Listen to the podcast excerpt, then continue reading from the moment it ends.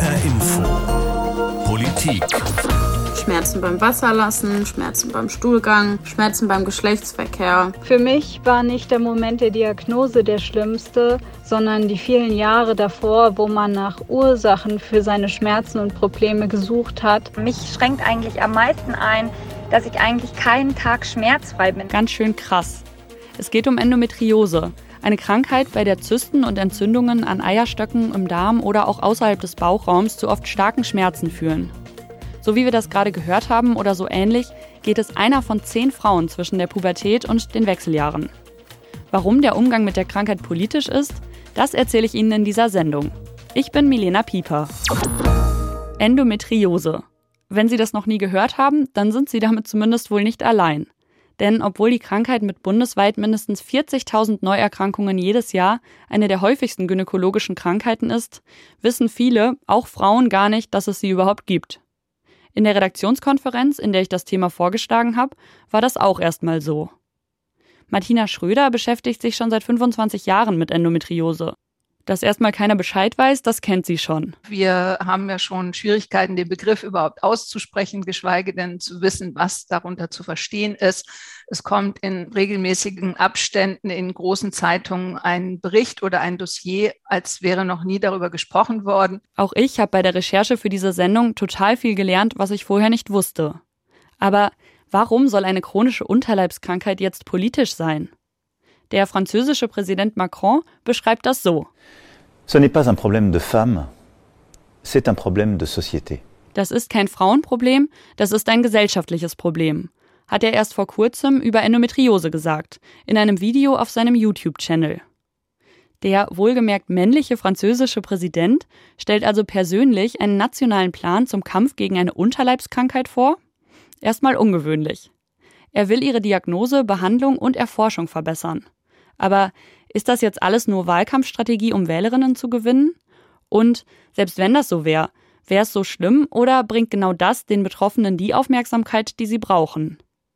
Ich will mir anschauen, ob das in Deutschland auch denkbar wäre.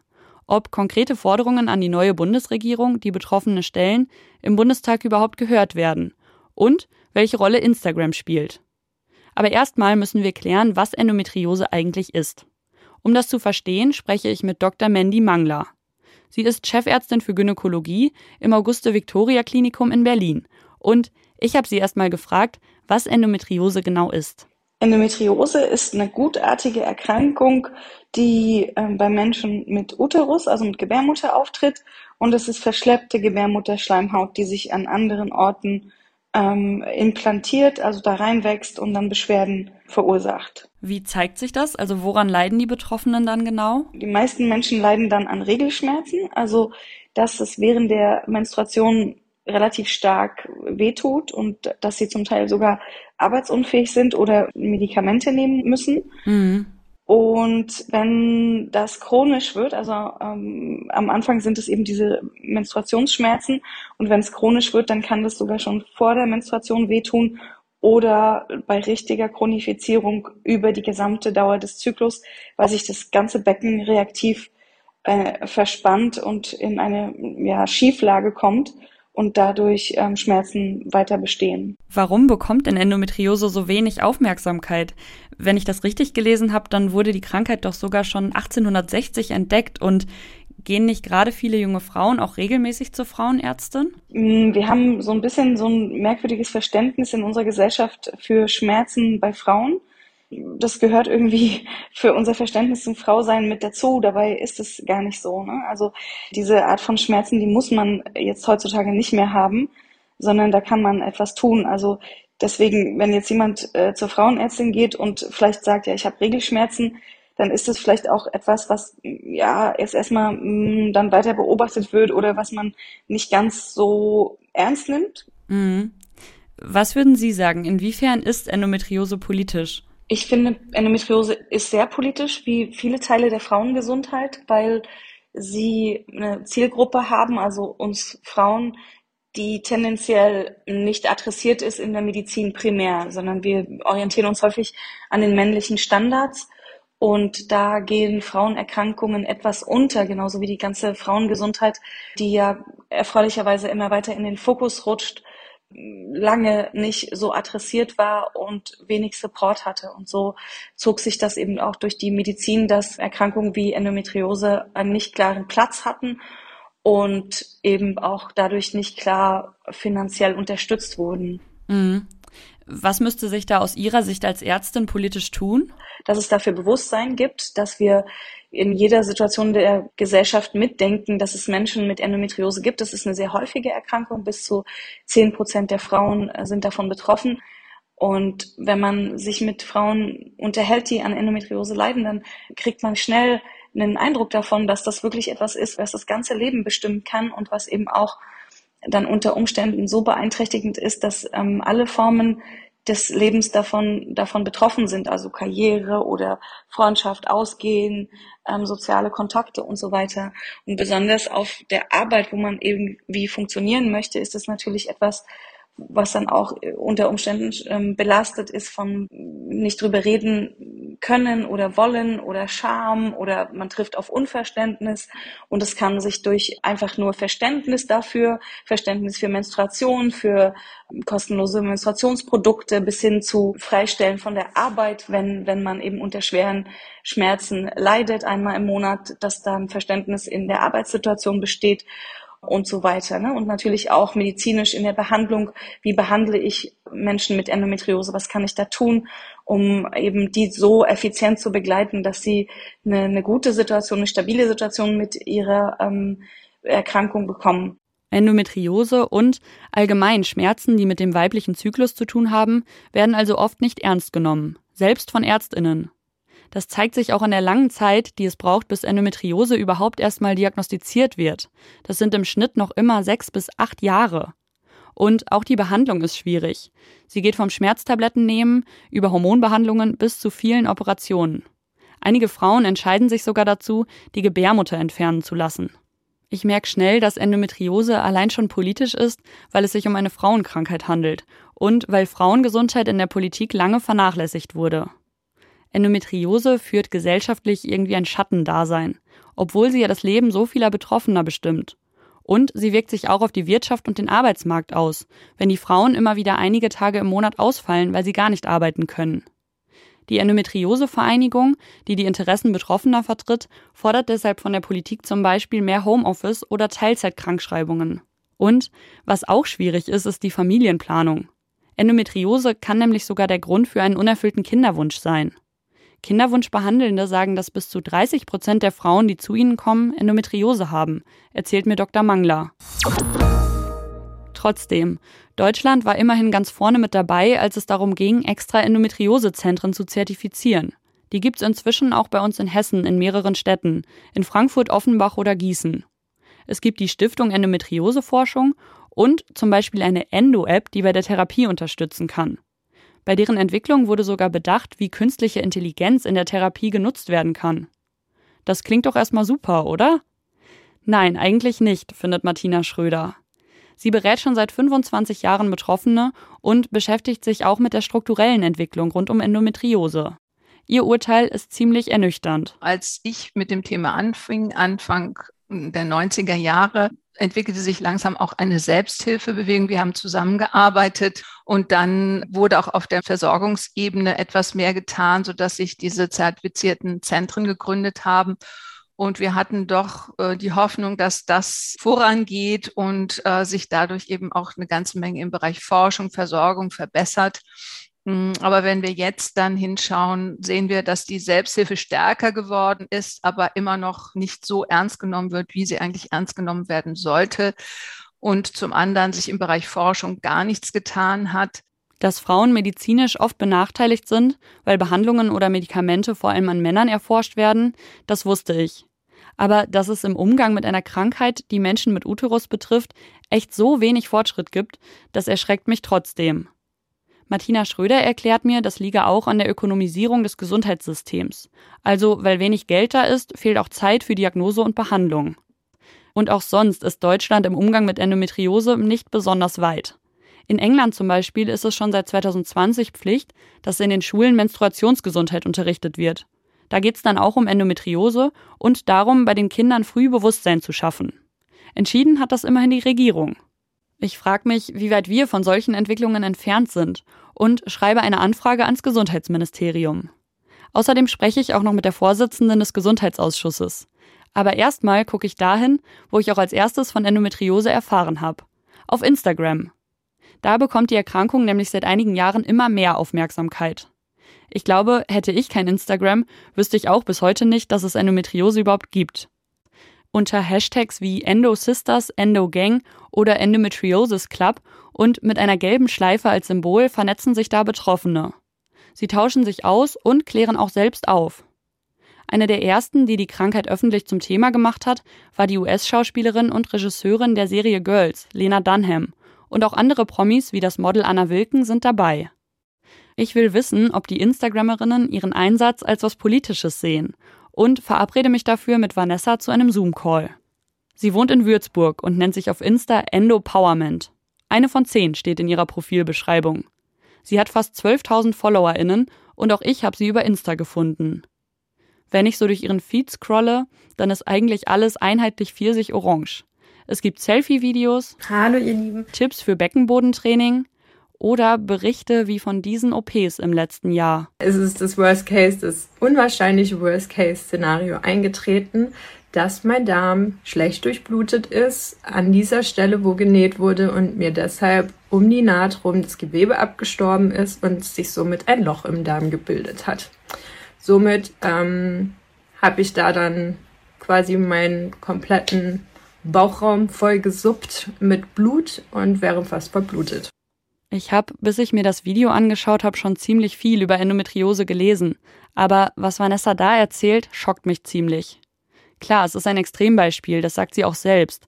Aber es zeigt eben, was für heftige Folgen die Krankheit haben kann. Ich spreche Vanessa deshalb auch in unserem Gespräch direkt drauf an und frage sie vor allem, wie ihr Leben mit Endometriose im Alltag ist. Also ich weiß von meiner Endometriose jetzt seit gut drei Jahren und davor hat sie mich schon auch beeinflusst, aber eben nicht so ganz wissentlich. Also einige Symptome, die so typisch sind für die Endometriose, dachte ich immer, das sei normal. Beispielsweise, dass ich immer Durchfall hatte, wenn die Periode kam, dass ich halt schon immer ziemlich starke Schmerzen hatte und äh, auch, dass ich häufig mit ja mit Schwindel und wirklich dann ähm, Kreislaufproblemen zu kämpfen hatte und ja, jetzt seit ich von der Endometriose weiß, beeinträchtigt es mich schon sehr, mal mehr, mal weniger. Ich habe mal bessere, mal schlechtere Phasen und das letzte Jahr war eine sehr, sehr schlechte Phase. Also da hatte ich das erste halbe Jahr nur Schmerzen. Also ich habe da auch dann wirklich Opioide genommen, um irgendwie halbwegs zurechtzukommen. Und selbst die haben nichts mehr geholfen. Und dann eben noch die sieben OPs äh, letztes Jahr, genau, wovon sechs ungeplant waren. Krass. Hast du das Gefühl, dass die Erkrankung ernst genommen wird?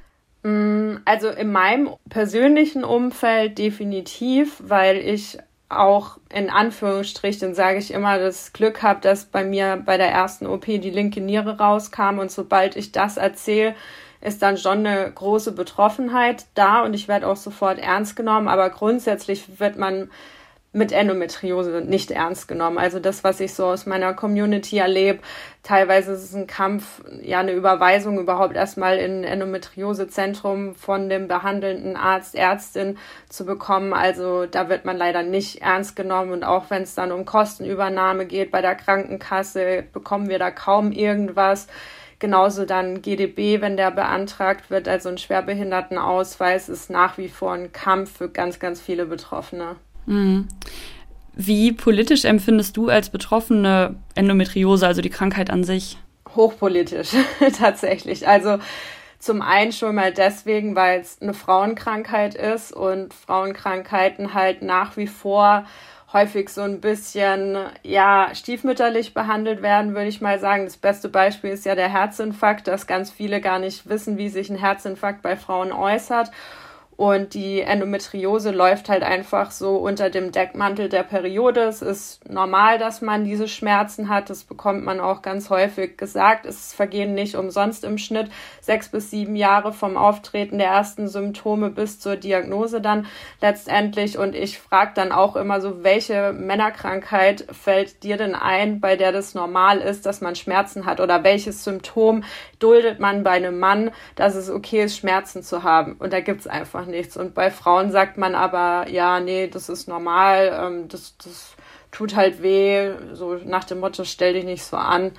Das hat jede. Du hast ja auch deinen Job gekündigt und dich dann entschieden, ähm, wie du geschrieben hast, dein Hobby zum Beruf zu machen, also eben auch über Endometriose aufzuklären. Ähm, ich habe gesehen, dass du zum Beispiel einen Endo-Wegweiser geschrieben hast und einen Online-Selbsthilfekurs anbieten wirst. Woher nimmst du das Wissen über Endometriose?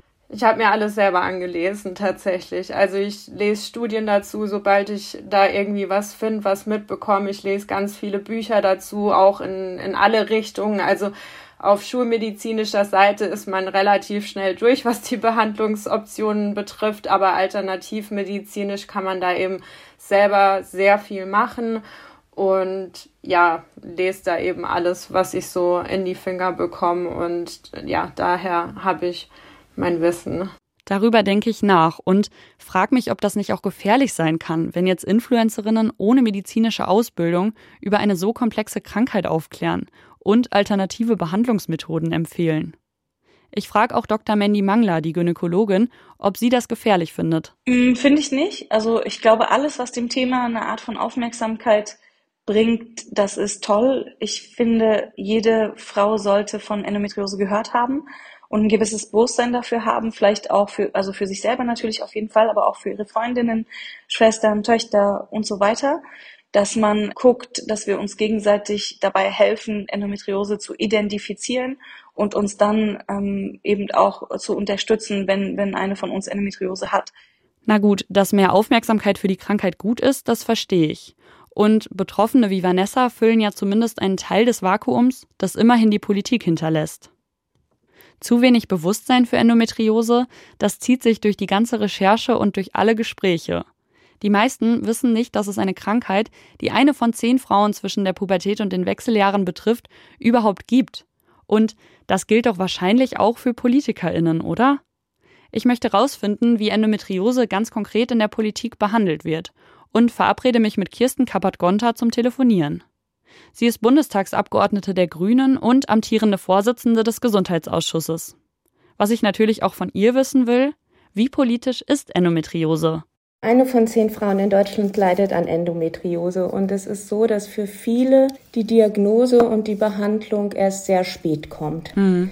Das bedeutet, dass viele Frauen länger Beschwerden haben, leiden, als es notwendig wäre und dass sie gleichzeitig beruflich und privat darüber eine Reihe von Problemen entwickeln, so dass es natürlich eine politische Aufgabe ist, hier Versorgungslücken und Forschungslücken endlich zu schließen. Mhm. Was sind das darüber hinaus ganz konkret für Stellschrauben, an denen die Politik drehen kann? Wir haben die Situation, dass grundsätzlich chronische Erkrankungen in unserem Gesundheitssystem nicht ausreichend ernst genommen werden, dass die ähm, Versorgung von Menschen mit chronischen Erkrankungen häufig nicht gut genug ist. Das heißt, da gibt es eine Stellschraube, dass man die Zugänge, die Vernetzung von Behandlungsangeboten verbessert. Wir hätten die ähm, Möglichkeit, ganz gezielt auch Aufklärungskampagnen zu lancieren, um überhaupt Frauen, aber auch die Bevölkerung insgesamt dafür zu sensibilisieren, dass Endometriose eine Erkrankung ist, die auch ähm, behandelbar ist. Mhm. Und wir könnten grundsätzlich, und das ist eigentlich die entscheidende Stellschraube, anerkennen, dass es spezifische Erkrankungen gibt, die Frauen betreffen. Und hier auch die Aus-, Fort- und Weiterbildung im medizinischen Bereich zu intensivieren, auch das ist etwas, was natürlich dringend überfällig ist. Mhm. Warum ist das so? Wir haben ja die Situation im deutschen Gesundheitswesen, dass in den Entscheidungsgremien immer noch viel weniger ähm, Frauen als äh, Männer beteiligt sind und es fehlt eben häufig der spezifische Blick auf Erkrankungen, die besonders Frauen betreffen. Mhm. Und da muss man politisch gegensteuern. Jetzt hat Herr Macron ja in Frankreich den Kampf gegen Endometriose zur Chefsache erklärt. Wäre sowas in Deutschland auch denkbar? Also, dass ähm, Emmanuel Macron persönlich eine nationale Strategie zur Bekämpfung der Endometriose angekündigt hat, finde ich sehr gut. Er hat ja gesagt, Endometriose ist kein Frauenproblem, es ist ein Gesellschaftsproblem. Und das würde ich in einer Nuance ein bisschen anders sagen. Also ich würde sagen, weil die Endometriose so viele Frauen betrifft, ist sie auch ein Gesellschaftsproblem. Das heißt, ein Problem, dessen Lösung uns alle angeht. Mhm. Wenn wir jetzt nochmal genauer auf Deutschland schauen, dann spielt Endometriose ja in politischen Debatten echt selten eine Rolle. Und Sie wollten auch im Herbst von der alten Bundesregierung wissen, was die denn zur Versorgung von Endometriose-Betroffener getan hat. Das Ergebnis war für die Betroffenen vermutlich ziemlich ernüchternd. Also Patienteninformationen wurden aktualisiert, ein Symposium gefördert, die Endometriose-Vereinigung bei Projekten unterstützt. Wollen Sie da jetzt auch als amtierende Vorsitzende im Gesundheitsausschuss mehr machen? Genau wie Sie sagen, das Ergebnis war eben erschütternd, so wie sich das jetzt darstellt, dass wir eben ähm, sowohl in der Forschung da wirklich noch einen Mangel haben, als auch eklatante Versorgungslücken bestehen. Und ich halte es für überfällig, dass wir insgesamt ähm, den Blick auch auf ähm, Frauengesundheit mehr richten. Die Vereinigung für Endometriose hat 15 ganz konkrete Forderungen an die jetzt neue Bundesregierung gestellt, von der Sie ja auch Teil sind. Ähm, die umfassen zum Beispiel einen nationalen Aktionsplan Frauengesundheit und ganz speziell zur Endometriose eine Enquete-Kommission, also eine Arbeitsgruppe aus Abgeordneten und Fachleuten, die dann Lösungsvorschläge für besonders komplexe Sachverhalte erarbeiten würde. Halten Sie das für realistisch, dass so etwas umgesetzt wird? Also den nationalen Aktionsplan halte ich für sinnvoll. Ich würde den immer inkludieren in einen nationalen Aktionsplan überhaupt, ähm, was chronische Erkrankungen anbelangt und spezifische ähm, Frauengesundheitsaspekte in den Fokus zu nehmen. Eine Enquete-Kommission ist ein sehr langwieriger Prozess, das halte ich an der Stelle für nicht das geeignete Mittel. Eine Enquete-Kommission wird häufig gemacht, wenn es ein sehr, sehr komplexes Feld ist, wo ganz viele Faktoren zu berücksichtigen wären. Von daher ähm, glaube ich, brauchen wir das nicht, sondern wir wissen schon sehr viel, wo die Lücken bestehen und wir haben auch schon eine Vorstellung im politischen Raum davon, was da ähm, zu tun ist. Und ich glaube, wir könnten sehr viel schneller handeln. Haben Sie da Hoffnung, dass solche Themen Themen jetzt auch mit mehr jungen Frauen als Abgeordnete im Bundestag mehr Aufmerksamkeit bekommen? Ich bin grundsätzlich der Auffassung, dass es ähm, politisch notwendig ist, dass wir ähm, auch Dinge in den Blick nehmen, die uns nicht persönlich betreffen. Also ich würde jetzt auch ähm, Männer da nicht aus der Verantwortung lassen. Aber was der Fall ist, ist natürlich, wenn etwas mich persönlich betrifft und junge Frauen hier eben häufiger betrifft, dass dann die Wahrscheinlichkeit auch ähm, wächst, dass das mehr in den Fokus gerät. Wie so oft entscheidet auch die Aufmerksamkeit, die ein Thema bekommt, wie viel dafür letztlich politisch getan wird. Auf meine Anfrage beim Gesundheitsministerium bekomme ich immerhin eine ausführliche Antwort. Die Erkrankung stelle für viele betroffene Frauen und deren Familienangehörige eine erhebliche Belastung dar, steht unter anderem in der Mail. Und das Ministerium werde sich mit den Forderungen der Endometriosevereinigung auseinandersetzen und auch den Fortgang des geplanten nationalen Plans in Frankreich verfolgen. Klar, nur weil ein Präsident Endometriose jetzt zur Chefsache macht, sind die vielen Probleme im Umgang mit der Krankheit noch längst nicht gelöst. Aber vielleicht wird das Thema ja nach und nach etwas präsenter auch über Filterblasen auf Instagram hinaus.